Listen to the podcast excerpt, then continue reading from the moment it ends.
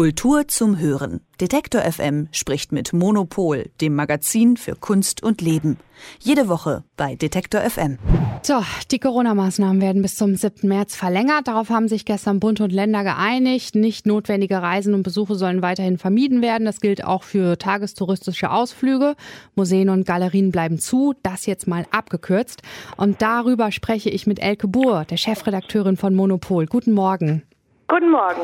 Ecke, also wenn wir die derzeitige Lage mal in ein Kunstwerk packen würden, so symbolisch betrachtet, ne? Wie würde das aussehen?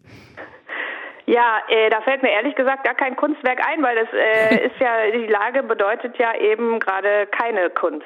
Keine Kunst. Ich glaube, da also wäre ein weißes Blatt auch schon zu viel, ne? ja, oder es gibt ja diese tolle, dieses tolle Werk von Piero Manzoni, das ist so eine Büchse, da drauf steht, äh, Merda d'artista, die Scheiße des Künstlers. Sowas geht natürlich immer. ja, die Scheiße des Künstlers, das ist irgendwie ganz schön jetzt auch sinnbildlich für die aktuelle Zeit, ne? Ähm, das ist, glaube ich, für, also nicht nur für die Gefühlslage, sondern man weiß überhaupt nicht, auf was darf man denn jetzt Hoffnung haben? Wie geht's denn jetzt eigentlich weiter? Und das, was gerade ist, was bedeutet denn der neuerliche Lockdown für die Kunstszene? Also wenn wir jetzt erstmal Deutschland anschauen. Naja, die äh, Museen haben ja in den letzten äh, Wochen eigentlich äh, versucht klarzumachen, ähm, dass sie gerne wieder öffnen würden, wenn die Bedingungen es zulassen, weil ja. sie eben Bildungsorte sind.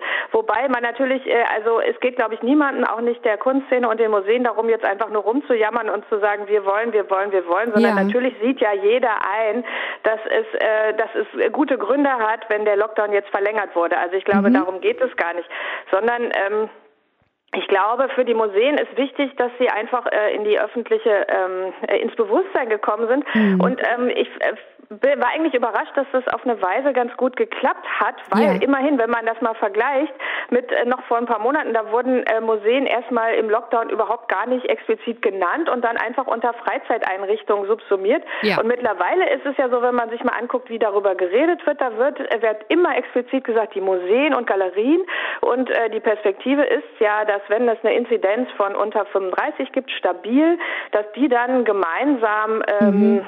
Äh, mit, äh, mit mit dem Einzelhandel wieder ähm, öffnen können. Und das ist äh, natürlich, also immerhin ähm, hat praktisch äh, hat hat das der Protest, haben die Proteste der Museen so weit gefruchtet, dass es eine größere Aufmerksamkeit darauf gibt. Also nicht, dass man jetzt noch ständig sagen müsste, hallo, wir sind auch noch da, sondern mhm. dass das offensichtlich äh, sich durchgesetzt zu haben scheint, dass das auch wichtige Orte sind. Ja, na klar, es sind halt einfach Bildungsorte auch und Schulen und Kitas sollen ja nach dem Ermessen der Länder auch wieder geöffnet werden. Ne?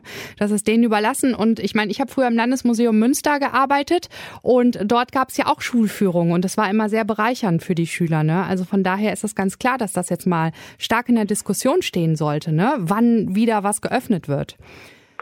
Ja, die Museen haben ja auch angeboten, dass sie, äh, dass, dass sie Platz für die Schulen machen können und so weiter. Mhm. Und ähm, es ist im Moment halt wirklich, äh, glaube ich, noch nicht, noch nicht so, ist einfach noch nicht so weit. Aber wenn wir wirklich äh, dann Zahlen unter 35 haben, glaube ich, dann ähm, können natürlich auch die einzelnen Häuser jeweils lokal da wieder ja. ihre Angebote entwickeln und äh, dann, dann sind da auch wieder viel mehr ähm, Sachen möglich. Mhm. Also was ich sehr interessant fand, ist, ähm, es gab jetzt eine neue Studie von der TU in Berlin und ähm, die haben mal ausgerechnet, wie eigentlich wirklich die Ansteckungsgefahr ist ja. in verschiedenen Arten von Räumen.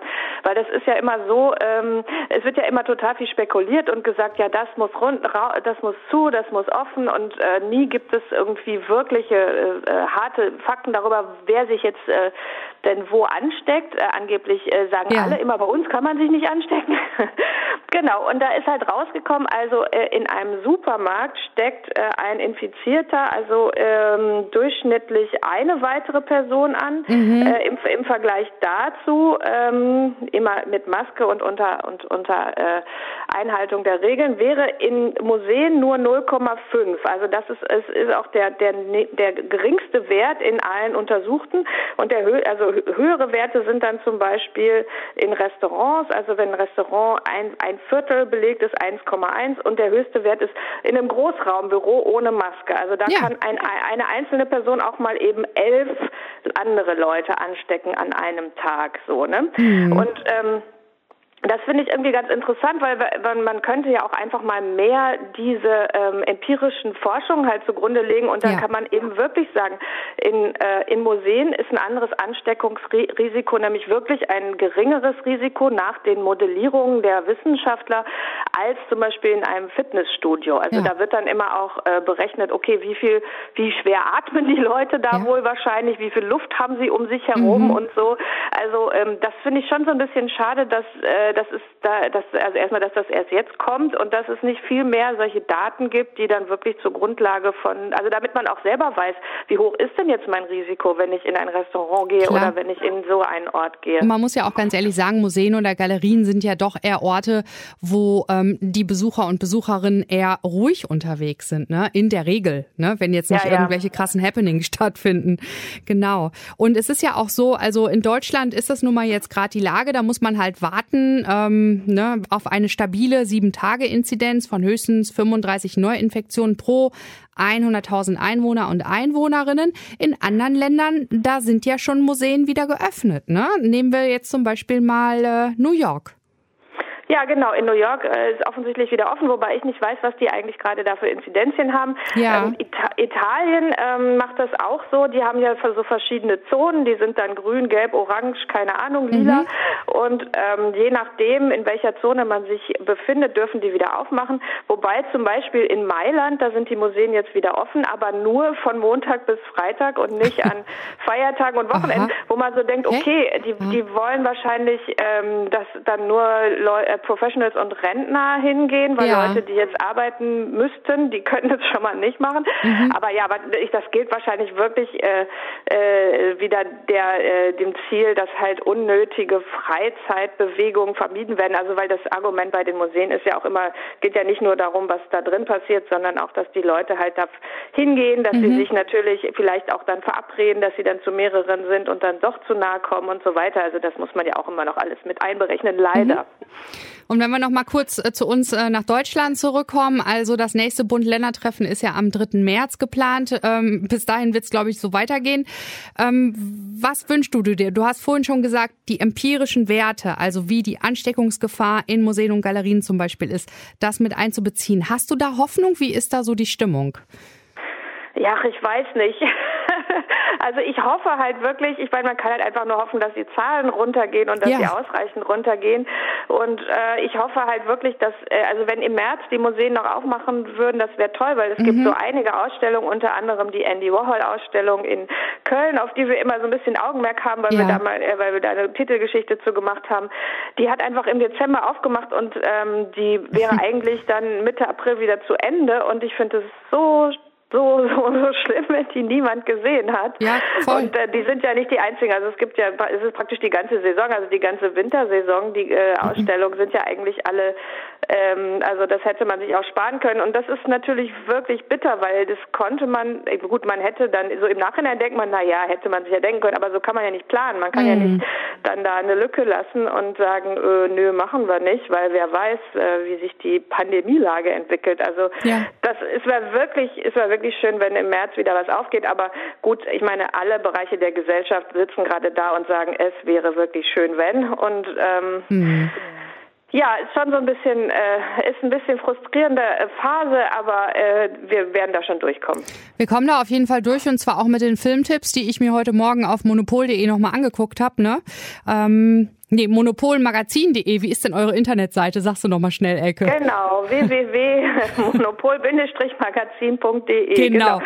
So, da bin ich ein bisschen zu schnell gewesen. Ja, also morgen kommen ja wieder frische Filmtipps raus, aber ich muss sagen, dass ich mich an den von letzter Woche noch äh, gerne ab gucken möchte. Also anstatt abarbeiten, weil es ist so inspirierend, was ihr da alles draufgepackt habt. Also zum Beispiel, es geht um Berlin und hier Party ohne Sperrstunde. Die wurde 1949 ähm, abgeschafft, die Sperrstunde. Stadt ohne Morgen heißt der Film. Und dann habt ihr auch noch mehrere über äh, Kunstsachen zum Beispiel. Also der Vater der guten Form ist mit drauf, ne?